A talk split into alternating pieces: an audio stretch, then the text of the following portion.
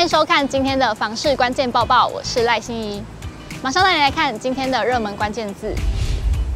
今天的热门关键字是新屋，新屋的房价及数量走向是怎么样呢？是供过于求还是供不应求？哎，现在竟然出现两种说法哎。第一种是从经济的角度来看，国际上呢常常把房贷余额占 GDP 比例是否超过四成列为房市泡沫化的警戒线。前淡江大学产业经济系副教授庄梦汉表示，央行最新公布的房贷余额与建筑贷款合计占 GDP 比重已高达五成三。恐怕会有泡沫化的危机。那他也提到，二零二三年起，市场必然会逐渐出现供给大于需求的状况。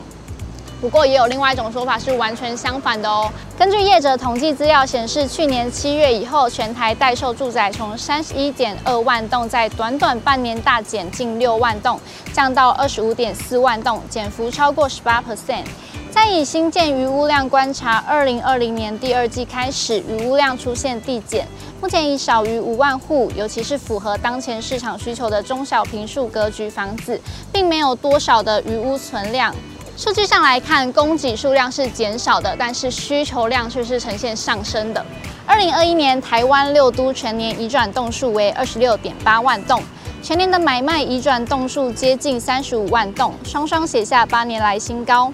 品佳建设创办人胡伟良认为，未来五年房产需求不太会减少，新屋供给数量却难以增长。若再计入这几年缺工抢工因素，新屋供不应求的情形恐怕是很难改善。虽然这两个说法对于未来房屋的供给数量是呈现完全相反的论述，但是他们都有个共同点，就是他们认为说现在的房价实在是太高了。那其实这也可以看出，政府在这一年来啊，陆续的祭出不少的打炒房政策，都是为了要遏制房价的炒作现象，避免民众买不起房的问题越来越严重。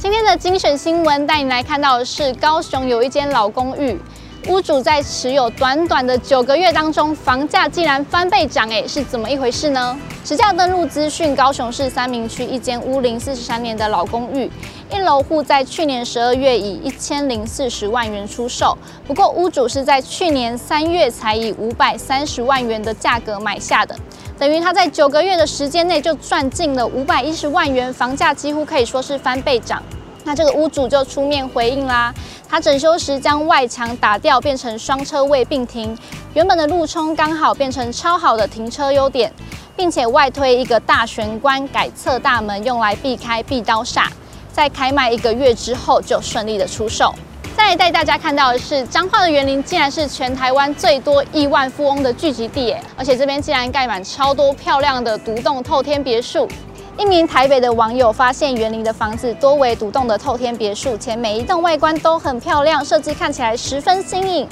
甚至给人有一种不像是在台湾的感觉。那就有在地人解答啦，因为这边是重划区，都是隔壁传统产业业主盖的。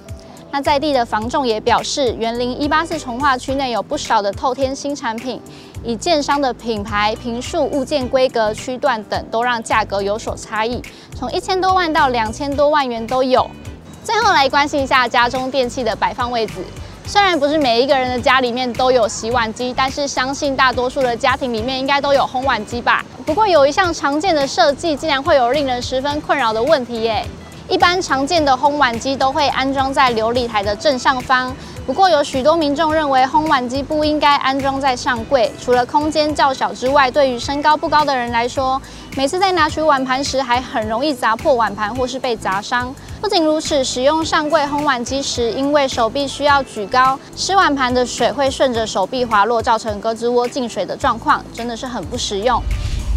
今天的买房卖房，我想问，有一名网友询问说，他是自营商，没有新转证明，那在买房的时候会影响贷款吗？那么呢，就有网友回答说，完全没有问题，不要想太多了，除非年纪太大或是信用不好。也有网友补充说明，基本上只要提供财力证明，包括存折往来、定存、股票、保险以及四零一报表，应该是没有问题的。但是呢，还是要以银行收取完整资料做评估审核为准哦。你还喜欢今天的新闻吗？如果喜欢今天的新闻的话，可以点击下面的资讯栏链接，看更多的新闻哦。